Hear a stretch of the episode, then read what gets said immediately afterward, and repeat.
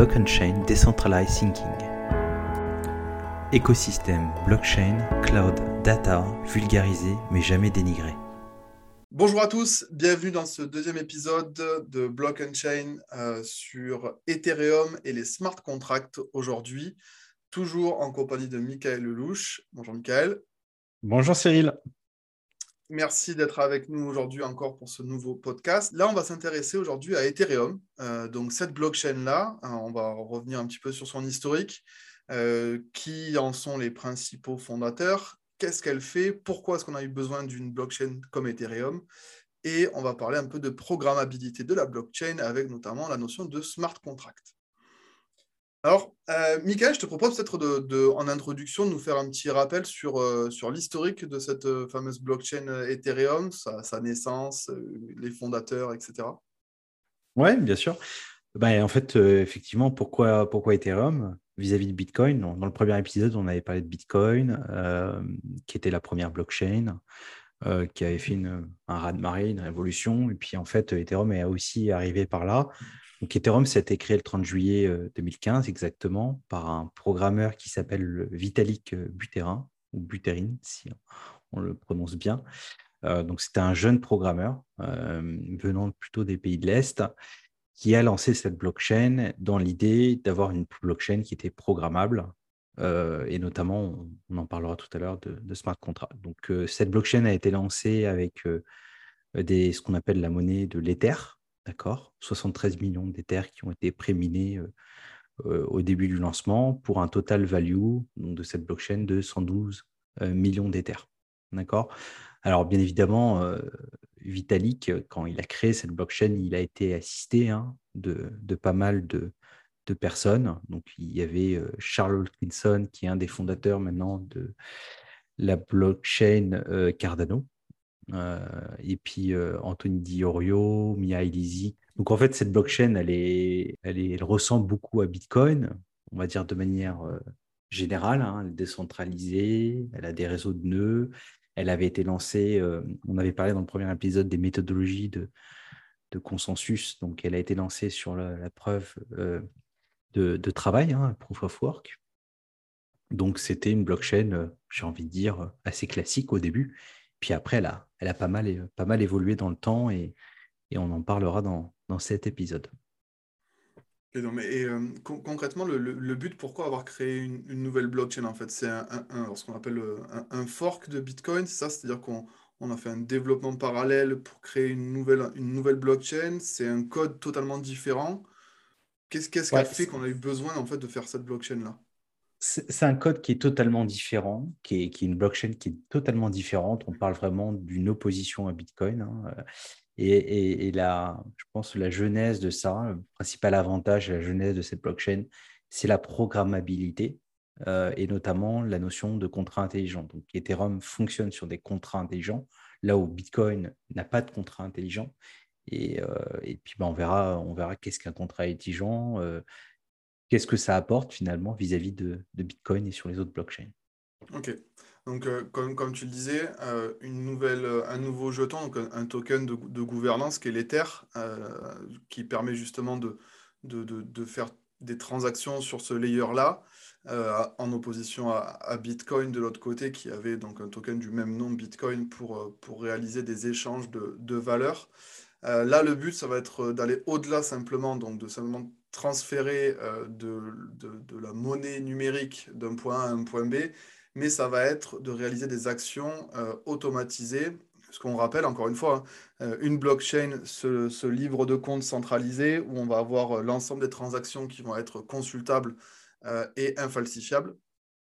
On a reparlé aussi du consensus de proof of work historiquement. Donc, on, minait à chaque fois qu'on allait valider des transactions dans la blockchain, miner des nouveaux Ethers.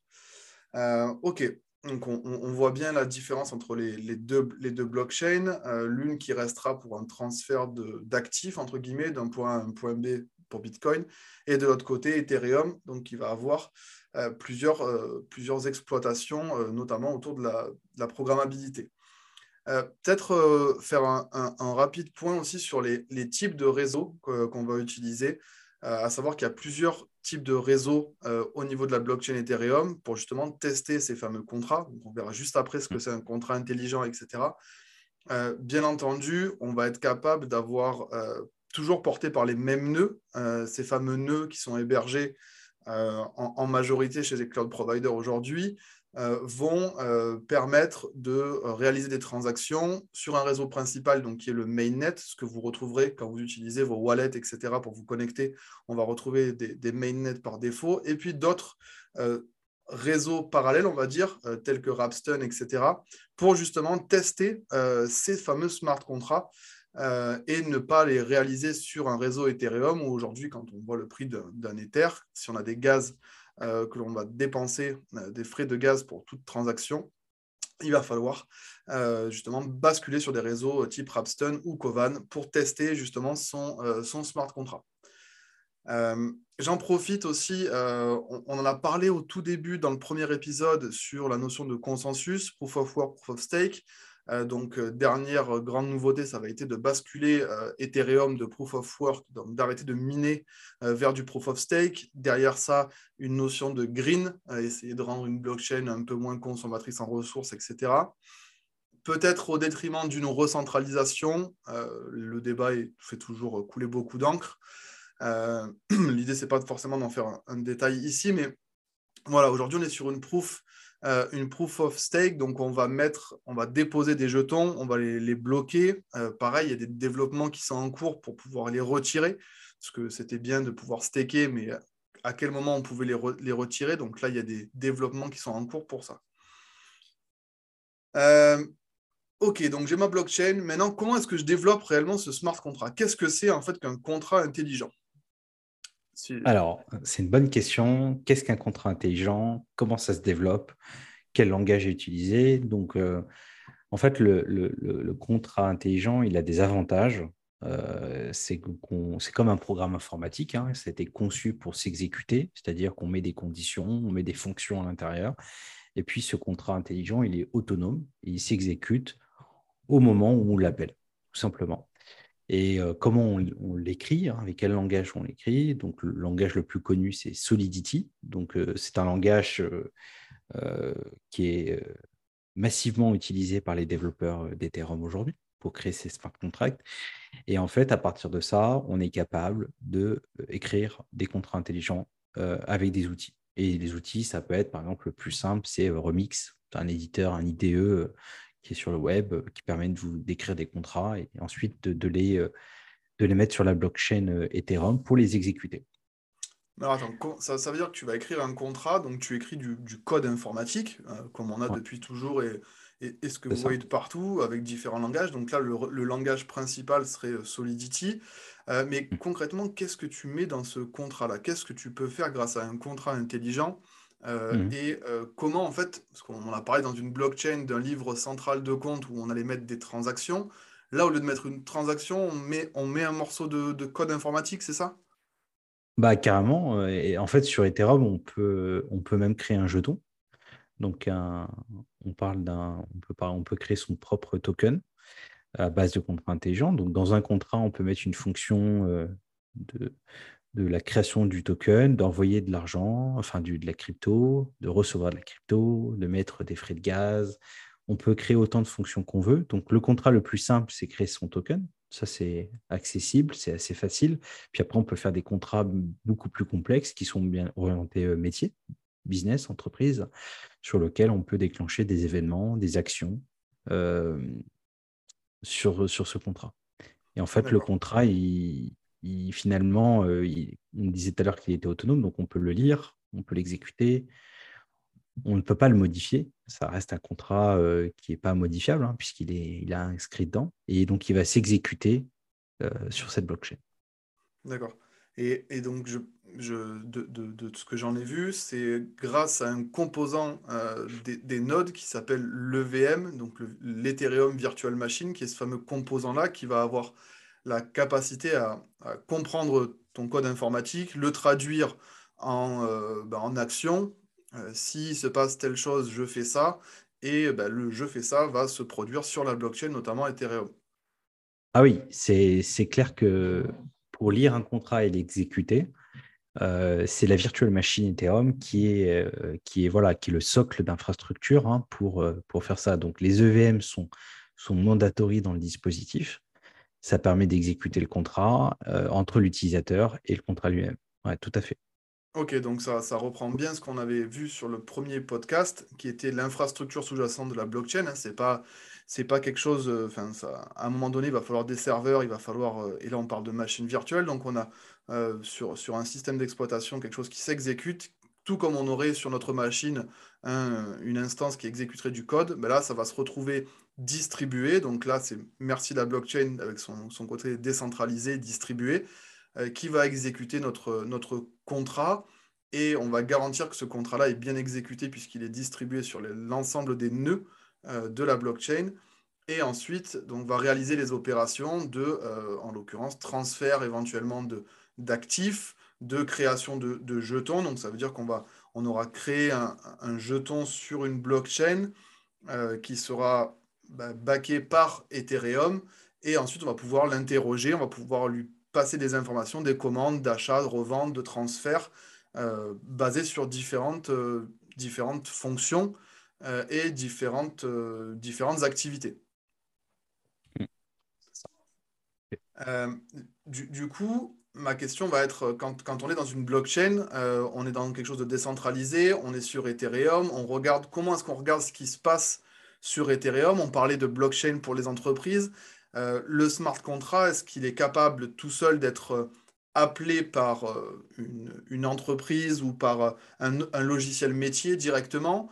Comment est-ce qu'on s'y connecte? Comment est-ce qu'on peut interagir avec un smart contract? Parce qu'aujourd'hui, je suppose qu'il y en a plein qui tournent, plein qui s'exécutent. Comment est-ce qu'on peut travailler avec des, des variables qui seraient externes à la blockchain et des applications qui seraient externes aussi à cette blockchain-là? Oui, ben, effectivement, en fait, un contrat seul autonome, il a peu de valeur s'il n'interagit pas avec des événements il n'interagit pas avec des données. Donc, on parle euh, de blockchain on-chain et off-chain. Donc, le on-chain, donc vous l'avez bien compris, c'est qu'est-ce qu'ils exécutent pardon, dans la blockchain. Puis l'off-chain, c'est euh, toutes les sources, toutes les données qu'on peut trouver en dehors, etc. Et donc, effectivement, un smart contract, on va l'enrichir, on va l'améliorer sur euh, le processus, le process qu'on veut mettre en place. Et souvent, ben, on a besoin de données euh, externalisées. C'est là où on rentre en compte ce qu'on appelle des oracles. Donc, des oracles, qu'est-ce que c'est? Euh, On a plein de blockchains qui sont de type oracle. La plus connue, c'est Chainlink. Donc, si on peut parler de Chainlink, en fait, c'est un réseau qui est lui-même décentralisé, qui permet à des blockchains diverses et variées d'interroger des données extérieures pour les rapatrier ensuite dans un smart contract. D'accord?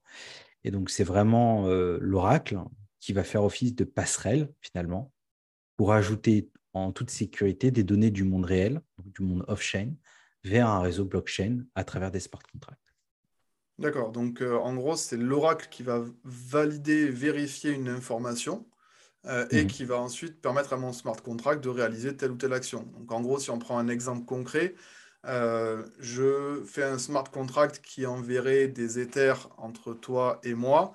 Je demande à Chainlink de vérifier que cette, ce smart contract s'exécutera au moment où euh, la valeur de l'Ether dépassera les 100 000 dollars.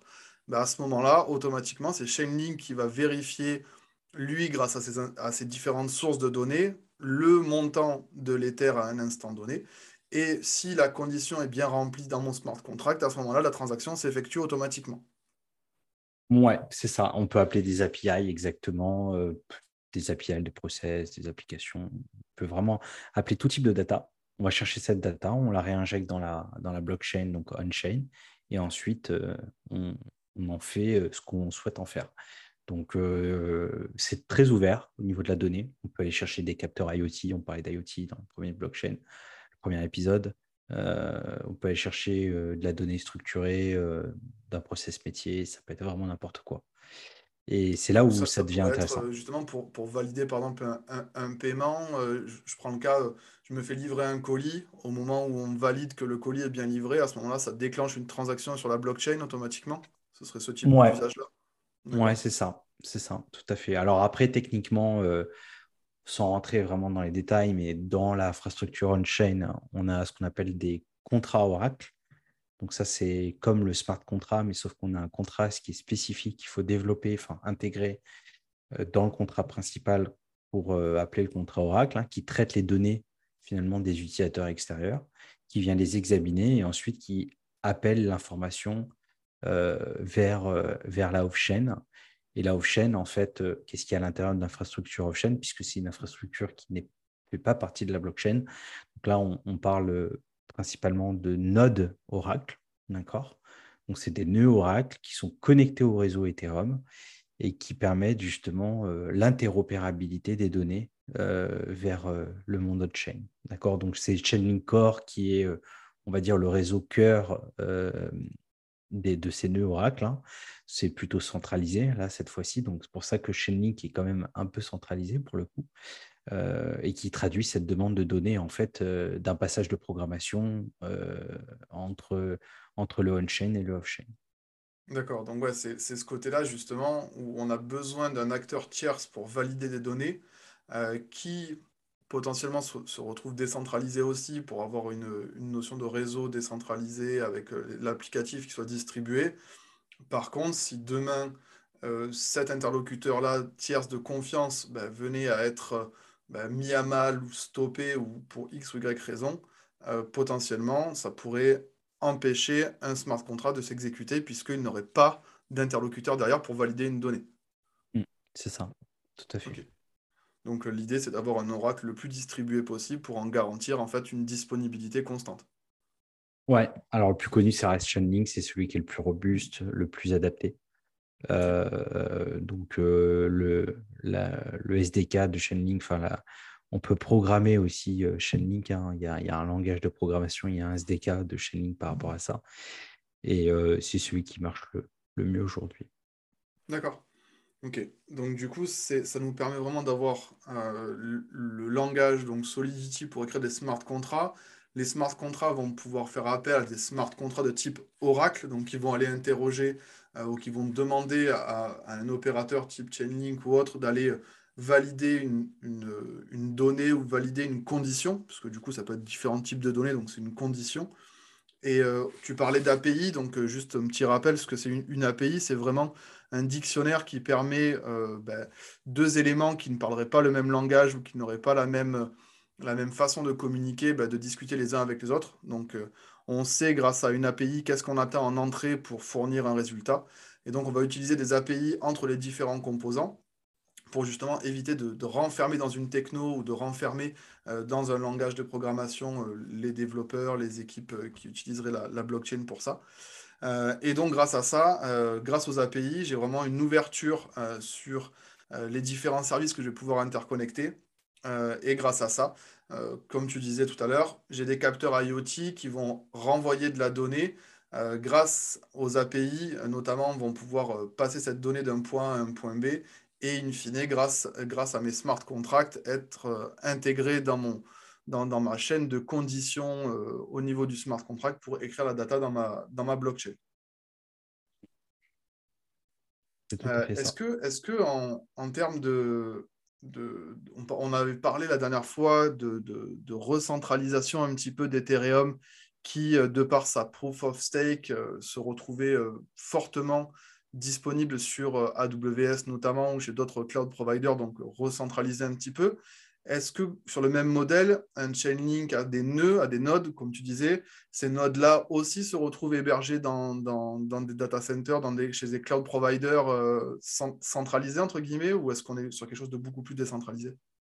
Alors, je n'ai pas l'information de savoir si euh, à quelle hauteur, à quel pourcentage les nœuds seront centralisés vers un, vers un cloud provider ou pas.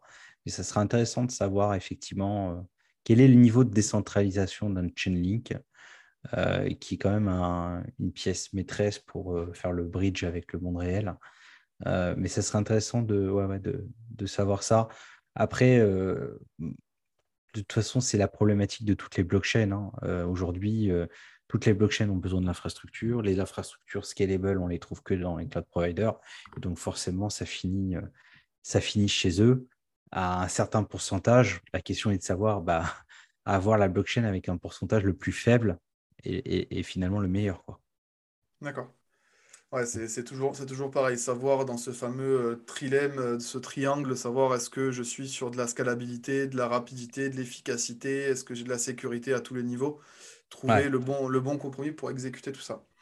Euh, est-ce que, est que du coup, il y a un rapport aussi, on, entend beaucoup parler de, de layers, on en avait parlé sur le premier podcast, les différents layers au niveau de la blockchain.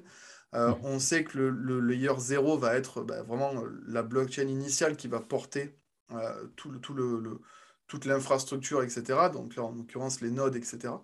Euh, maintenant, si tu viens, grâce à un smart contract, définir euh, un nouveau jeton, hmm. potentiellement définir peut-être une nouvelle blockchain on top de la blockchain Ethereum, on en voit beaucoup. Alors là, du coup, il faudra que tu me corriges, c'est qui? C'est pas Solana, c'est il y a, quelle est la block C'est Polygon qui est backé sur, sur Ethereum? Non, c'est laquelle? Au niveau des, En fait, au niveau des layers 2, donc en fait, si on reprend euh, les layers, donc les couches qu'on disait dans le premier épisode, déjà quand la conception d'une blockchain fait face à un trilemme de la blockchain. De la blockchain, c'est simple, c'est décentralisation, sécurité, scalabilité. Et on ne peut pas avoir les trois. Malheureusement, aujourd'hui, il n'y a aucune blockchain qui respecte à 100% les trois niveaux. Donc, euh, on va avoir plutôt euh, Bitcoin et Ethereum qui est à cheval entre la décentralisation et la sécurité, mais qui n'est pas du tout scalable. Et à l'inverse, on va avoir des blockchains comme euh, Stellar, IOTA ou, d'autres blockchains qui, eux, sont hyper scalables, mais qui ne sont pas du tout décentralisés. Et, du coup, bah, pour répondre à des problématiques de scalabilité sur le layer 1, donc Ethereum, on va construire un layer 2. D'accord? Et c'est le layer 2 va ouvrir la voie finalement à la scalabilité. Donc, c'est des protocoles qui sont à part entière, qui sont dépendants de leur blockchain quand même qui est. Donc un peu comme le principe de on-chain, off-chain. Hein. Les layer 2, c'est des solutions off-chain, d'accord? Qui sont en parallèle de la blockchain mère, mais qui vient apporter des avantages à la prochaine mère pour notamment bah, la scalabilité, les transactions, les frais de gaz ou toutes les problématiques qu'on pourrait avoir sur la, première blockchain primaire qui sont résolues. Donc pour Bitcoin, par exemple, c'est le Lightning Network qui est le layer 2 le plus connu pour Bitcoin, qui vient permettre, par exemple, d'augmenter les TPS. Donc, les TPS, c'est les transactions, transactions, par, transactions seconde. par seconde. Voilà, tout à fait. Bah, pour Ethereum, la layer 2, ça peut être euh, effectivement euh, Polygon qui peut être backé dessus, hein, Polygon Matic qui va euh, s'appuyer sur, sur la blockchain Ethereum ou d'autres blockchains qui apportent voilà, des corrections par rapport à ça. Ok, donc c'est toujours, c'est toujours de tirer parti de la couche euh, précédente. Euh, donc le, layer 0, c'est vraiment la couche d'infrastructure. Euh, là, on, peut parler de, de, blockchain de type Cosmos, Avalanche, Polkadot, etc., qui sont vraiment des, blockchains d'infrastructure de plus bas niveau qui vont consommer des ressources de type bah, connexion Internet, qui vont consommer de l'infrastructure type CPU, RAM, etc., pour vraiment exécuter l'interconnexion entre les nœuds. Euh, on va retrouver au-dessus euh, des, layers 1, euh, bah, notamment hein, donc, ce qu'on disait le plus connu, Bitcoin initial, l'Ethereum également. vous retrouvez aussi tout ce qui est BNB, Solana et compagnie. Et puis derrière, donc ce que tu disais, pour, pour aller chercher, on, va dire, le, le, morceau manquant de l'équation dans le triangle de la blockchain, soit de la sécurité, soit de la scalabilité, etc., on va faire appel à ces fameux layers 2. Hmm. Et donc, c'est grâce à eux, on va augmenter la scalabilité, la sécurité et aller implémenter justement ces fameux smart contracts qu'on a vu notamment là sur Ethereum euh, pour pouvoir ben, programmer une blockchain et ne pas simplement faire de la transaction, euh, on va dire, euh, un pour un, mais plus faire quelque chose de, conditionnel et qui est capable d'être beaucoup plus aussi scalable dans l'utilisation de la blockchain sous-jacente. C'est ça. C'est ça. Et après, on parle de layer 3. Et là, layer 3, c'est plutôt les, les applications décentralisées, c'est finalement pourquoi on fait une blockchain, c'est pour ensuite développer des applications euh, on top. Euh, et, donc les applications vont tirer parti des smart contrats intelligents. Et donc euh, bah, les layer 3 sont la, couche qui permet d'avoir ces applications décentralisées, de finances décentralisées ou même de NFT. On pourrait imaginer aussi avoir la partie NFT. Ouais, c'est ce que, ce que, je, ce que j'aime bien donner comme exemple quand, quand, on parle de ces différents layers, c'est que le côté euh, application distribuée, c'est comment on va consommer cette fameuse blockchain, typiquement dans le monde physique qu'on connaît aujourd'hui, c'est quand vous sortez votre carte bleue de la poche et que vous la passez sur le TPE pour payer, bah, clairement, vous êtes en train d'utiliser votre layer 3 qui est en fait le moyen euh, d'accéder euh, à une application euh, centralisée, là pour le coup, le système bancaire. Mais voilà, votre carte bleue va être votre layer 3. Donc, layer 3, vraiment l'applicatif qui permet d'exécuter. layer 2, c'est celui qui va exécuter la transaction et qui va, qui va faire passer des informations. Et le layer 1 et le layer 0, c'est vraiment les couches basses de l'infrastructure de, de, votre blockchain derrière qui va, elle, graver dans le marbre et distribuer l'information aux différents nœuds. Euh, bah, écoute, je pense qu'on aura fait un bon tour sur, euh, sur Ethereum, sur cette notion de décentralisation d'application, euh, sur la programmabilité. Alors, ce qui est toujours compliqué sur un podcast, c'est de vous montrer ce que ça peut donner un contrat, mais vous en retrouvez pas mal sur, sur Internet, hein, dans, dans, les différents moteurs de recherche. Vous trouvez vite des exemples au niveau de Solidity de ce qu'on peut faire comme, comme programme et comment on peut appeler ce que tu disais les, les oracles externes, etc. Donc, bien être conscient que dès lors que l'on va faire appel à un oracle, donc qui est un organisme externe à la blockchain, bah, vous sortez de la décentralisation initiale. Euh, donc là, gare à vous, entre guillemets, euh, de choisir le bon oracle pour ce que vous allez faire. Euh, tous les oracles ne se valent pas. Chaque oracle est fait pour un cas d'usage bien particulier. on n'est pas, pas en train de se dire qu'on a un oracle pour tout type de data ça va encore une fois dépendre de ce qu'on va vouloir en faire. Euh, et derrière, bah, grâce à ça, on va pouvoir euh, voir émerger, ce que tu disais, Michael, hein, des, applications décentralisées, des fameuses DApps, euh, qui vont bah, tirer parti de ces fameux réseaux blockchain pour pouvoir, une fois qu'ils sont en route, une fois qu'ils s'exécutent au travers des smart contracts, être quasiment inarrêtables et peut-être jouer le côté un peu négatif aussi, mais c'est que, attention, quand on lance un smart contract, quand ces informations-là s'exécutent dans la blockchain, euh, il faut faire attention. Ça veut dire que c'est lancé, c'est déployé. Euh, il faut potentiellement être capable d'auditer son code. Euh, on a vu plein de projets lancés sur la blockchain en DApps qui étaient formidables. Par contre, bah, il y avait des trous dans la raquette un petit peu partout. Et donc, bah, tout comme on a le monde de la cybercriminalité dans le monde traditionnel, c'est facile. On va venir coller une adresse pour récupérer les fonds, récupérer les jetons et on siphonne l'intégralité d'un smart contract et des différents acteurs qui pourraient y avoir. Donc, encore une fois, un, vrai sujet de sécurité autour de ces contrats-là, euh, développés avec les pieds ou pas. Attention à ce qu'on va faire et attention aux enjeux potentiels et fuites de données. On en parlera dans un prochain numéro, mais cette data, euh, aujourd'hui, vous savez qu'elle vaut de l'or. Euh, ben, justement, faire en sorte que quand on va programmer quelque chose, on le programme de manière le plus sécurisée, euh, by design, on va dire. Et donc, voilà, on parle beaucoup de plus en plus d'auditer son code, de faire auditer ses smart contracts, d'avoir des compagnies qui se créent là-dedans. c'est vraiment, voilà, c'est, on sait le potentiel qu'a la blockchain, on connaît le potentiel de la programmabilité et que c'est de plus en plus intéressant d'utiliser ces technos-là. Par contre, faire très attention à ce qu'on fait, comment on le fait, euh, pour pas se retrouver à une fois que c'est lancé, que c'est distribué, que vous avez des gens qui consomment votre DApps, qui ont mis des jetons, qui ont mis de l'argent derrière souvent, euh, ben, se fassent siphonner les comptes à cause d'un trou dans la raquette sur un, contrat. c'est le petit côté euh, un peu négatif.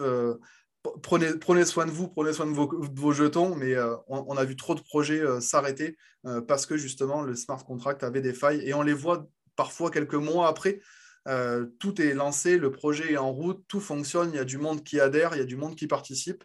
Et puis, ben, il suffit, il suffit d'une personne malveillante qui vient chercher euh, le bout de code qui s'exécute, puisqu'encore une fois, hein, le bout de code est dans la, blockchain, donc il est visible. Euh, ça aussi, c'est un point, on n'en a pas beaucoup parlé, mais smart contract veut dire que si c'est écrit dans la blockchain, ben, vous utilisez un Etherscan ou autre et vous voyez le contenu des fonctions qui sont publiques. Et donc, ben, c'est bien d'être ouvert, euh, maintenant, ça veut dire qu'il faut être encore plus euh, attentif à ce qu'on va mettre dans son code. Est-ce que tu veux ajouter quelque chose, Michael, sur ce sujet-là? Ethereum et, smart contract et programmabilité? Ouais, bah après, c'est l'Ethereum, je pense que c'est vraiment une blockchain euh, par rapport à Bitcoin qui, a beaucoup d'avenir, énormément d'avenir avec des cas d'usage très, très concrets.